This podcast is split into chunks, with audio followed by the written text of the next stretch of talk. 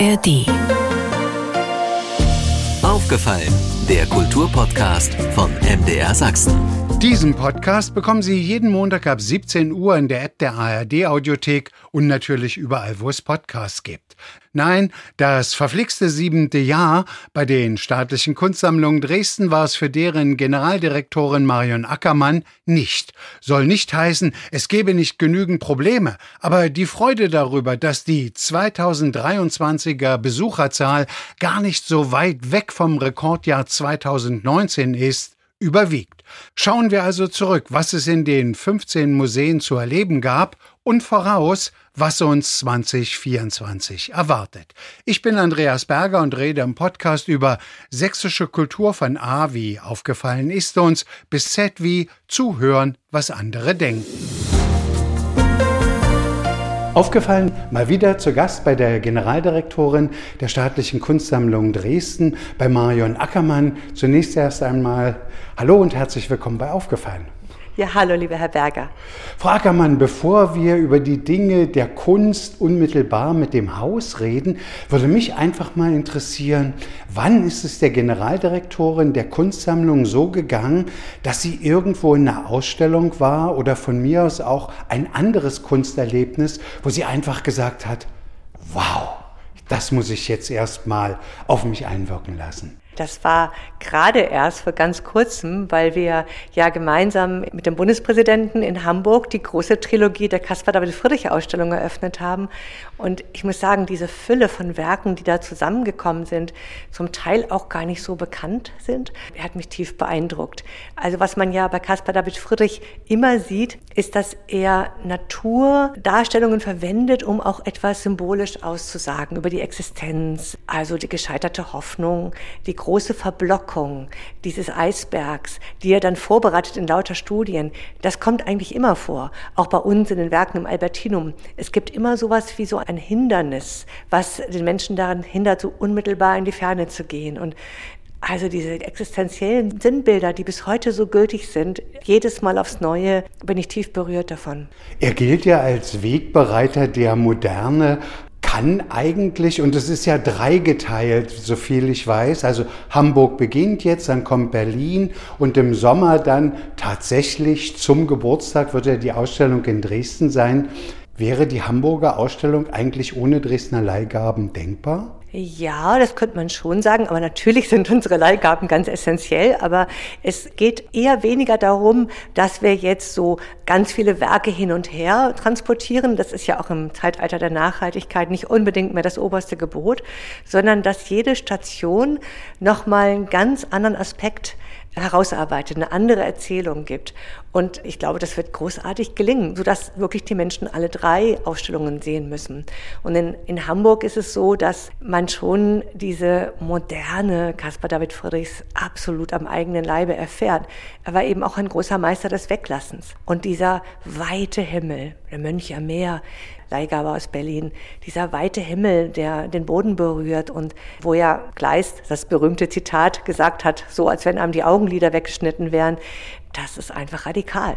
Ich will jetzt gar nicht der Ausstellung vorweggreifen. Ich glaube, am 24. August nächsten Jahres soll sie eröffnet werden. Kann man eigentlich in Dresden noch mit Caspar David Friedrich überraschen? Ja, wir rechnen ja nicht nur mit den Dresdnerinnen und Dresdnern, sondern wir sind ja jetzt schon im Vorverkauf und wir gehen davon aus, dass wir einen großen, auch touristischen Zustrom haben werden, weil wir natürlich was ganz Besonderes zu bieten haben.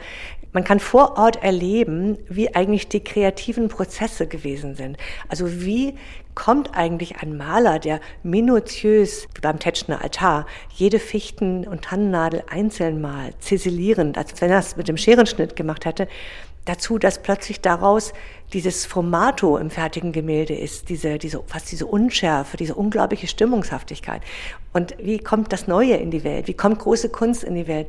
Und das kann man eben sehen, sowohl weil die Natur ja noch da ist, die sächsische und böhmische Schweiz und das Riesengebirge, und die alten Meister da sind. Also man kann auch nachvollziehen, wie er sich an den alten Meistern hier geschult hat und wie er erst hier zum Meister und zum Romantiker geworden ist. Frage ich noch mal, sieht man vielleicht, wenn es nicht eine Ausstellung der SKD ist, sieht man da vielleicht als Generaldirektorin auch irgendwie entspannter hin, als wenn man weiß, das ist jetzt eine Ausstellung meines eigenen Hauses? Man weiß natürlich, man hat so einen geschärften Blick Bezug auf Qualität.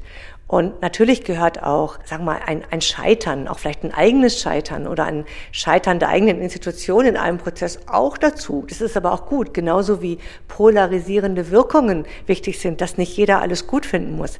Also von daher bin ich immer sehr entspannt, weil ich denke, ich weiß, wie leidenschaftlich unsere Teams, unsere Menschen hier intrinsisch motiviert die Projekte machen. Und es sind ja jahrelange Vorbereitungen. Von daher weiß man ja ganz genau, was am Ende rauskommen wird.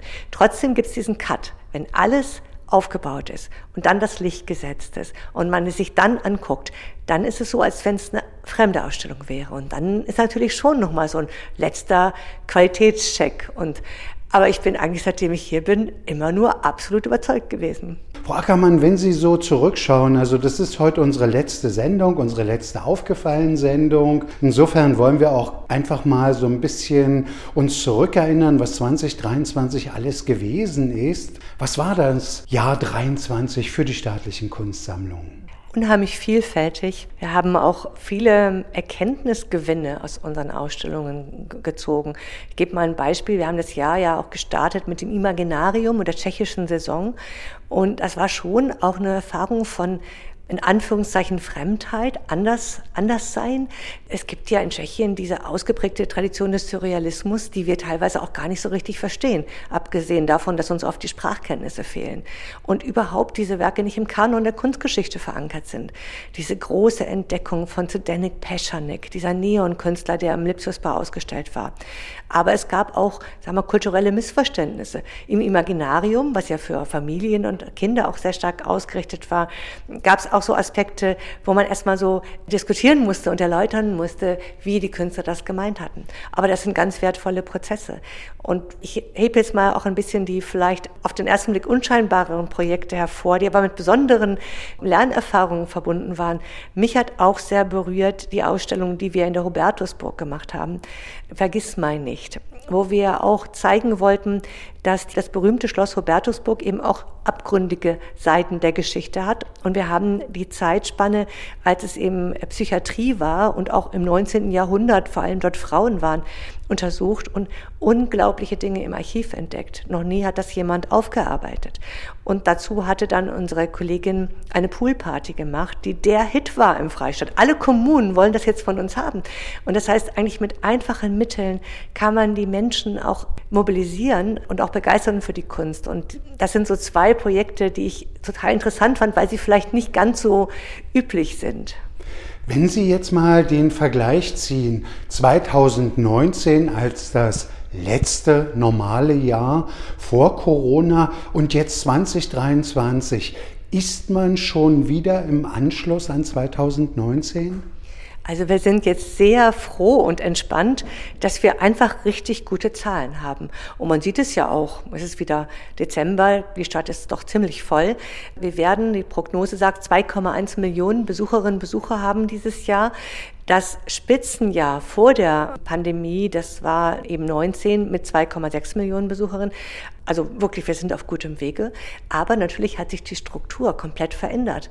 Es fehlen einfach die russischen Besuchenden. Das waren damals 30 Prozent der ausländischen Gäste. Und auch aus China sind nicht so viel da. Dafür haben wir immens viele Menschen aus Polen und Tschechien.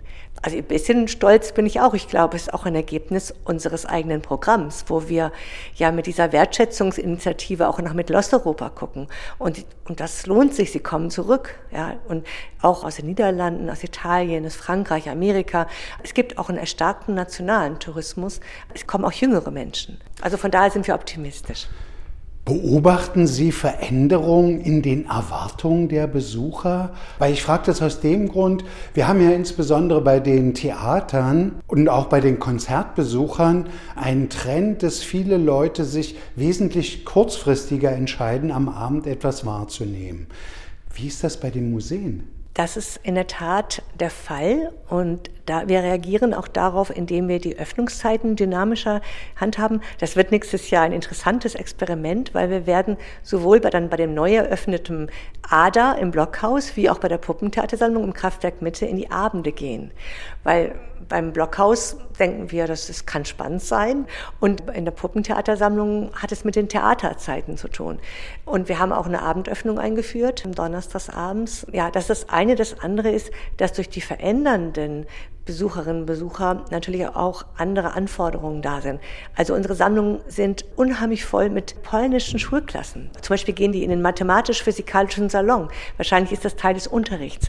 Also sollten wir uns doch darauf einstellen und gucken, dass man auch in den Sprachen Unterrichtsmaterial anbietet. Und also es ist eigentlich ein permanenter Prozess auch der Anpassung auf das Interesse der Besucher.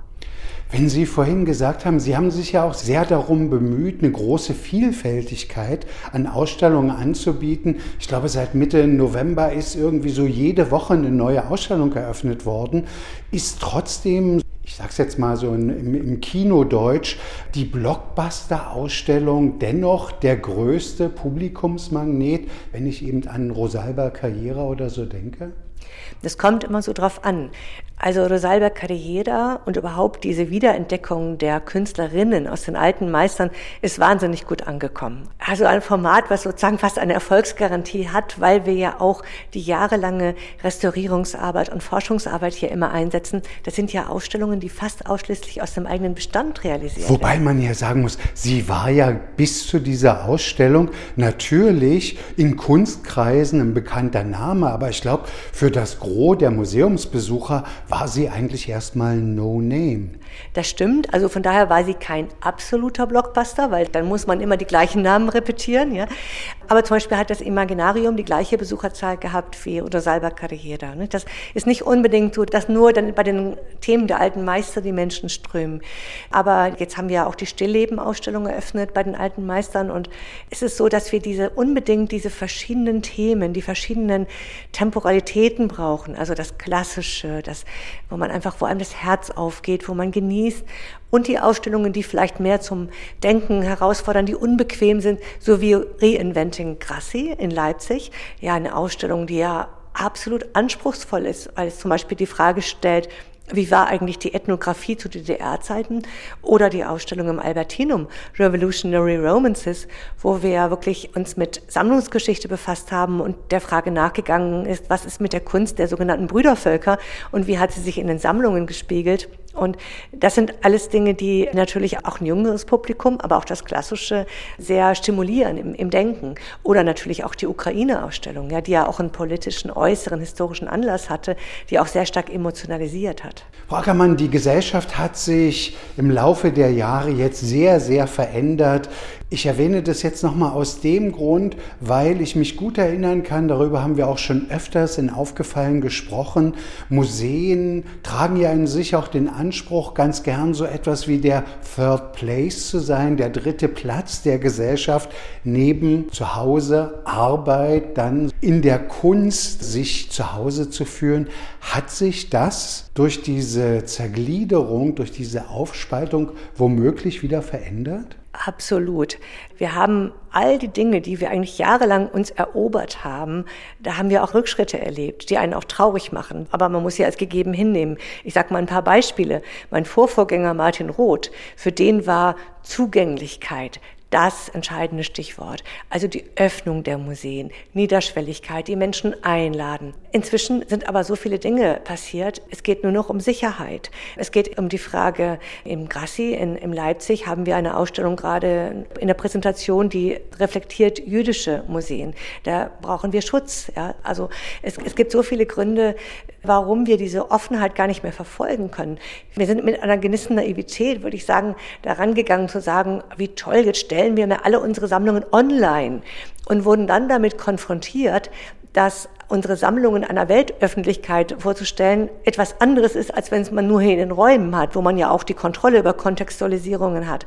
Das hat dazu geführt, dass wir unsere Datenbanken ganz anders überarbeiten mussten. Wenn wir auch nochmal ein antisemitisches Beispiel nehmen, wir hatten Kritik eines Journalisten, der recherchiert hat, wie viele antisemitische Werke sich in unseren Sammlungen befinden und wir mussten dann in der Kontextualisierung nachbessern. Ja? Und, und all diese Fragen.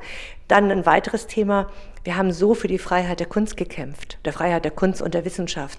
Aber es gibt natürlich im Moment so die, die alte Debatte, ist die Persönlichkeit oder die Gesinnung oder die politische Einstellung des Kunstschaffenden entscheidend und wichtig oder nur das Werk? Kann man das Werk abspalten? Und wenn man jetzt in die Kunstgeschichte blickt, da sind große Maler dabei, die waren zum Teil Mörder und so, nicht? wissen wir ja alles. Also die ethische Komponente ist immer noch mal eine eigene. Und das ist im Moment wirklich kompliziert geworden. Wir haben gerade, wir haben gerade den Fall einer Künstlerin, von der wir ein Werk zeigen, und wir wissen aber durch ihre Homepage, dass sie eine total schwierige politische Gesinnung hat, sehr extremistisch ist. Und wie gehen wir jetzt damit um? Sollen wir das Werk nicht mehr zeigen? Sollen wir das jetzt kommentieren? Eigentlich sieht man es im Werk nicht. Und das ist gerade die Situation, die uns alle in der Kulturszene umtreibt. Wir haben ja in Dresden auch gerade die Debatte, benennt man eine Straße nach Lea Grundig oder nicht? Auch das ist ja so, weil da natürlich der politische Hintergrund zu DDR-Zeiten dann wieder uns näher gerückt ist und darüber nachdenken lässt, ist es würdig oder ist es nicht würdig. Insofern glaube ich, ist es auch gar nicht so einfach für eine solche Institution wie die SKD, da alles immer feingliedriger wird und genauer sozusagen sich offenlegt, immer genau zu wissen, worauf reagiere ich jetzt als erstes. Mhm. Kann ich mir jedenfalls bei Ihnen vorstellen im Haus. Absolut. Also es ist eigentlich fast täglich gibt es diese Themen und meistens werden sie durch Reaktionen auch aus der Öffentlichkeit angestoßen. Das ist aber auch wiederum was sehr Gutes. Also meine eigene Lernerfahrung aus meiner halbjährigen Tätigkeit in dem wissenschaftlichen Gremium für die Dokumenta war eigentlich vorrangig noch mehr von der Freiheit der Kunst zu begreifen. Christoph Möllers hat ja dieses Gutachten auch dazu verfasst und hat in dem, unserem Abschlussbericht ganz klar Folgendes geäußert, dass wir als staatliche Bedienstete gar nicht befugt sind, etwas aus einer Ausstellung zu nehmen, also sozusagen zu canceln oder zu zensieren oder so, bevor diese Ausstellung nicht an der Öffentlichkeit gezeigt worden ist. Und dann muss quasi verhandelt werden durch unsere Moderation. Allerdings ist das unsere Aufgabe. Das ist bei der Documenta eben nicht genügend Erfolg. Mit der Öffentlichkeit und den Künstlerinnen und Künstlern. Das, und das ist natürlich, ist eigentlich ja toll, dass Kunst und Kultur in der Lage ist, diese Moderationsprozesse und diese sich klar werden der Gesellschaft überhaupt zu stimulieren. So kompliziert das ist, aber dass es so ist, dass es so eine Bedeutung hat, ist natürlich eigentlich auch toll. Schauen wir mal ins Jahr 2024. Sie haben ja gleich zu Beginn die Tür aufgemacht. Natürlich das große Caspar David Friedrich Jubiläum, aber auf der anderen Seite wachsen die staatlichen Kunstsammlungen, wenn ich noch richtig mitzählen kann, dann auf mittlerweile 17 Museen, wenn ich das Archiv der Avantgarden und die Puppentheatersammlung dazu nehme. Ja, die, die staatlichen Kunstsammlungen wachsen, wie man zählt. Da gibt's immer verschiedene Modelle. Ich bleibe jetzt mal bei 15, aber ja, wir wachsen und das ist aber ja auch schon lange vorbereitet. Also der Traum der Puppentheatersammlungen und der Freundeskreise und der Bürgerinnen und Bürger aus Dresden und darüber hinaus, der ist ja schon so lange virulent, dass endlich diese Sammlung sichtbar wird. Man muss sich ja klar machen, sie befindet sich ja immer noch in einem Nachkriegsprovisorium und ist unter prekärsten Umständen gezeigt worden oder gar nicht, eigentlich gar nicht gezeigt worden. Das heißt, immer noch ist es eigentlich eine Aufarbeitung dessen, was im Zweiten Weltkrieg passiert ist. Die Garnisonskirche ist einfach natürlich in sehr schlimmem Zustand. Und beim Archiv der Avantgarden ist ja nun tatsächlich etwas hinzugekommen, eine neue Sammlung durch die Stiftung von Edito Mazzona. Aber auch da gibt es jetzt schon diese Verzahnung. Also wir werden auch die Ostmoderne ganz klar an diesem Ort mit zeigen. Und es geht uns eben darum, dass diese, diese Verflechtung und Verzahnung der verschiedenen Avantgarden auch international dort sichtbar wird. Von daher ist es auch wieder, beide Sammlungen können auch wieder als Batterie für die anderen Sammlungen dienlich sein und ist es letztlich dann doch ein gemeinsames Ganzes. Naja, und wenn man einfach jetzt von der Lokalität ausgeht, der Puppentheatersammlung im Kraftwerk Mitte, nahe dem Theater Junge Generation, also eine günstigere Konstellation gibt es eigentlich gar nicht. Und ich finde auch beim Archiv der Avantgarden, es gibt ja schon lange eben immer diese Überlegung, wie kann man sowohl rechts wie linksseitig der Elbe für noch mehr Publikumsinteresse sorgen. Und ich glaube, dann hat man jetzt das japanische Palais, dann hat man das Archiv der Avantgarden. Da ergeben sich dann auch so Verbindungen einfach. Absolut. Auch die, die Geschichten, die wir erzählen können über die Kunst, die knüpfen eigentlich alle einander an. Also wir hatten die tschechische Saison mit dem Thema des Surrealismus und die erste Ausstellung im Archiv der Avantgarden wird sich dem Surrealismus widmen, weil die Surrealisten eigentlich die erste Kunstbewegung der Avantgarde waren, die Träume versucht haben zu archivieren. Und wir fanden, das ist eigentlich ganz toll, wenn man über das 20. Jahrhundert spricht, wo es ja Träume und auch Albträume gab.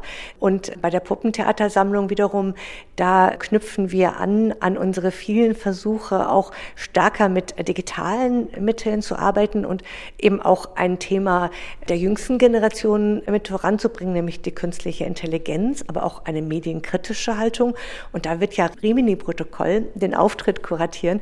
Und ich kann Ihnen so viel verraten, dass wenn Sie hineinkommen in die Sammlung, Sie Elon Musk als Puppe begegnen werden und am Ende Ihres Rundgangs werden Sie sich selbst begegnen als Avatar. Und das ist einfach, also ich bin, da bin ich zum Beispiel selber total gespannt, wie das am Ende aussehen wird. Ich nehme das Stichwort gespannt auf. Inwiefern schauen Sie auch gespannt nach Polen? Dort scheint ja jetzt, zumindest was den europäischen Gedanken anbetrifft, wieder ein bisschen Entspannung einzuziehen durch den neuen Ministerpräsidenten. Wird sich das vielleicht auch auf den künstlerischen Austausch auswirken? Der war immer schon sehr intensiv und ich habe es ja auch in den letzten Jahren extrem stark gepflegt. Aber wir sind alle so erleichtert und wir werden das jetzt nochmal ankurbeln. Aber es gibt ja einige sehr stabile Partnerländer, also auch Tschechien. Der Präsident wird jetzt kommen dann zu der Eröffnung des Schatz des Weizturms im Februar. Wir haben mit den baltischen Ländern jetzt die Kontakte nochmal neu aktiviert, kann schon versprechen, dass wir im Jahr 25 etwas machen. Einerseits zum 90. Geburtstag von Avo Der aus, aus Estland kommt und in Tallinn eben das Zentrum hat. Aber gleichzeitig ist diese Kunst so wahnsinnig stark mit Dresden verbunden, ähm, so dass wir fast so ein Revival von der Romantikausstellung erleben werden, Träume von Freiheit, nämlich aber gerade eben mit den baltischen Ländern, wovon wir relativ wenig wissen. Also wir suchen schon bewusst und gezielt nach den Partnern, mit denen man im Moment gut arbeiten kann. Enttäuscht hat uns und schockiert hat uns die Wahl in den Niederlanden, weil wir waren gerade dabei, mit den Niederlanden den Austausch zu stärken und haben ein Kooperationsprojekt gerade auf dem Weg. Und jetzt müssen wir mal gucken, wie das sich da weiterentwickelt. Aber es ist natürlich bedrückend und bedrohlich, dass diese Instabilität in Europa da ist. Aber wir wollen, Jerzy Veit und ich wollen jetzt im nächsten Jahr nochmal einen Verbund ins Leben führen, der wichtigsten künstlerischen Vertreterinnen und Vertreter der osteuropäischen europäischen Länder. Und eigentlich Dresden hier so auch als ein bisschen diesen Brückenkopf, als einen Ort definieren, wo wir wirklich auch was beitragen können, dass, dass hier auch der Austausch sich verstärkt. Es wird sich auch personell wieder etwas verändern bei den staatlichen Kunstsammlungen. Sie haben jüngst bekannt gegeben, es gibt einen Nachfolger für Herrn Koja als Direktor der Gemäldegalerie Alte Meister. Es wird aus Karlsruhe, glaube ich, Holger Jakob Friesen kommen. Da würde mich einfach mal als Hintergrund interessieren, wie groß ist eigentlich die Schar der Bewerber gewesen? Will fragen, wie attraktiv ist für andere Dresden hier zu arbeiten? Wir hatten eine gute Zahl von Bewerbungen und wir hatten auch starkes Interesse und es gab intensive Gespräche mit Vertretern aus drei anderen europäischen Ländern. Von Menschen, die dort wirklich auch so die Stars sind und sehr bekannt, Big Names sind. Aber es war dann in der Kommission ein eindeutiges Ergebnis, dass Holger Jakob Friesen wirklich das Rennen ganz klar und einstimmig gemacht hat, weil er auch gut zu den Dresdner Sammlungen passt, weil er diese äh, langjährige Erfahrung und auch diese innere Ruhe mitbringt, einfach dieser hervorragende Kunsthistoriker ist, der sich eigentlich mit allem auskennt, was für uns wichtig ist, mit allen Epochen, mit allen Länderschwerpunkten, also ob deutsche, französische, italienische, niederländische, da kann ihm keiner was vormachen. Das ist ja für mich auch sehr wichtig, dass die Personen wirklich diese wissenschaftliche Qualifikation haben. Und er ist ein ex persönlicher Experte der Aufklärung, hat aber ganz stark eben dieses sammlungsübergreifende Arbeiten in den Vordergrund gestellt, was ja für die SKD essentiell ist. Denn das unterscheidet uns ja von allen anderen Museumsverbünden in Deutschland, auch von Berlin, dass wir dadurch, dass wir aus dieser gemeinsamen Wurzel der Kunstkammer entspringen, wir eigentlich immer mit diesem Fund wuchern müssen und nur gemeinsam wirklich Global Player sind. Und, und deshalb ist es wichtig, dass jeder Einzelne dazu beiträgt. Und das, also ich freue mich riesig auf seinen Start nächstes Jahr. Frau Ackermann, zum Schluss einfach noch die Frage, wir kennen uns jetzt sieben Jahre, ich glaube im November 2016 war es, als Sie ja. nach Dresden gekommen sind. Das verflixte siebte Jahr war es nicht. nein, nein, überhaupt nicht. Es ist ja immer eine Mischung von, also mehr Routine hat ja einerseits Vorteile und andererseits Nachteile, aber ich kann Ihnen versprechen, jeder Tag, seitdem ich hier bin, war komplett anders. Also manchmal werde ich auch von Ihren Kollegen, Kolleginnen gefragt, wie sieht denn so ein typischer Tagesablauf aus? Und es gibt keinen Standard. Und immer wenn ich denke, heute ist mal ein ruhiger Tag, dann passiert irgendwas Unerwartetes. Und ich muss sagen, ich habe den schönsten Job der Welt, diese, diese Vielfalt, ähm, der Vielfalt der Themen, aber auch die Vielfalt der Berufe, die wir in den SKD haben. Die Menschen, die hier, wir haben ja auch sehr viel Internationalität unter den Mitarbeitern, aber auch viele, die eben von hier kommen. Das ist einfach perfekt für mich. Und auch natürlich die Internationalität. Also ich finde das, bin dann schon auch persönlich stolz. Wir sind nächstes Jahr Hauptleihgeber in einer großen Ausstellung auf Schloss Versailles. Wir sind Hauptleihgeber in Krakau. Wir haben in Brüssel eine große Eröffnung und noch in vielen anderen Orten. Das, das ist schon auch toll. Da können auch, würde ich sagen, mit mir alle Menschen von hier und in Sachsen mächtig stolz sein. Dann lassen Sie sich erstmal ein schönes Weihnachtsfest wünschen, wirklich ein paar ruhige Stunden, guten Rutsch. Bleiben Sie vor allem gesund und dann sehen wir uns 24 wieder. Vielen Dank. Danke, Herr Berger. Soweit der aufgefallene Podcast von MDR Sachsen mit der Generaldirektorin der Staatlichen Kunstsammlung Dresden mit Professorin Marion Ackermann. Wir haben heute noch einen zweiten Podcast im Angebot, ein Gespräch mit Kreuzkantor Martin Lehmann über die augenblickliche Hochzeit des berühmten Dresdner Knabenchores. Den aufgefallenen Podcast bekommen Sie jeden Montag ab 17 Uhr in der App der ARD Audiothek und natürlich überall, wo es Podcasts gibt. Und aufgemerkt, RBB, SWR und MDR haben sich zusammengetan, um den 100. Geburtstag des Radios zu würdigen. Zu hören im Podcast Radio macht Geschichte. Ebenfalls in der ARD Audiothek am Start. Aufgefallen. Ein Podcast von MDR Sachsen.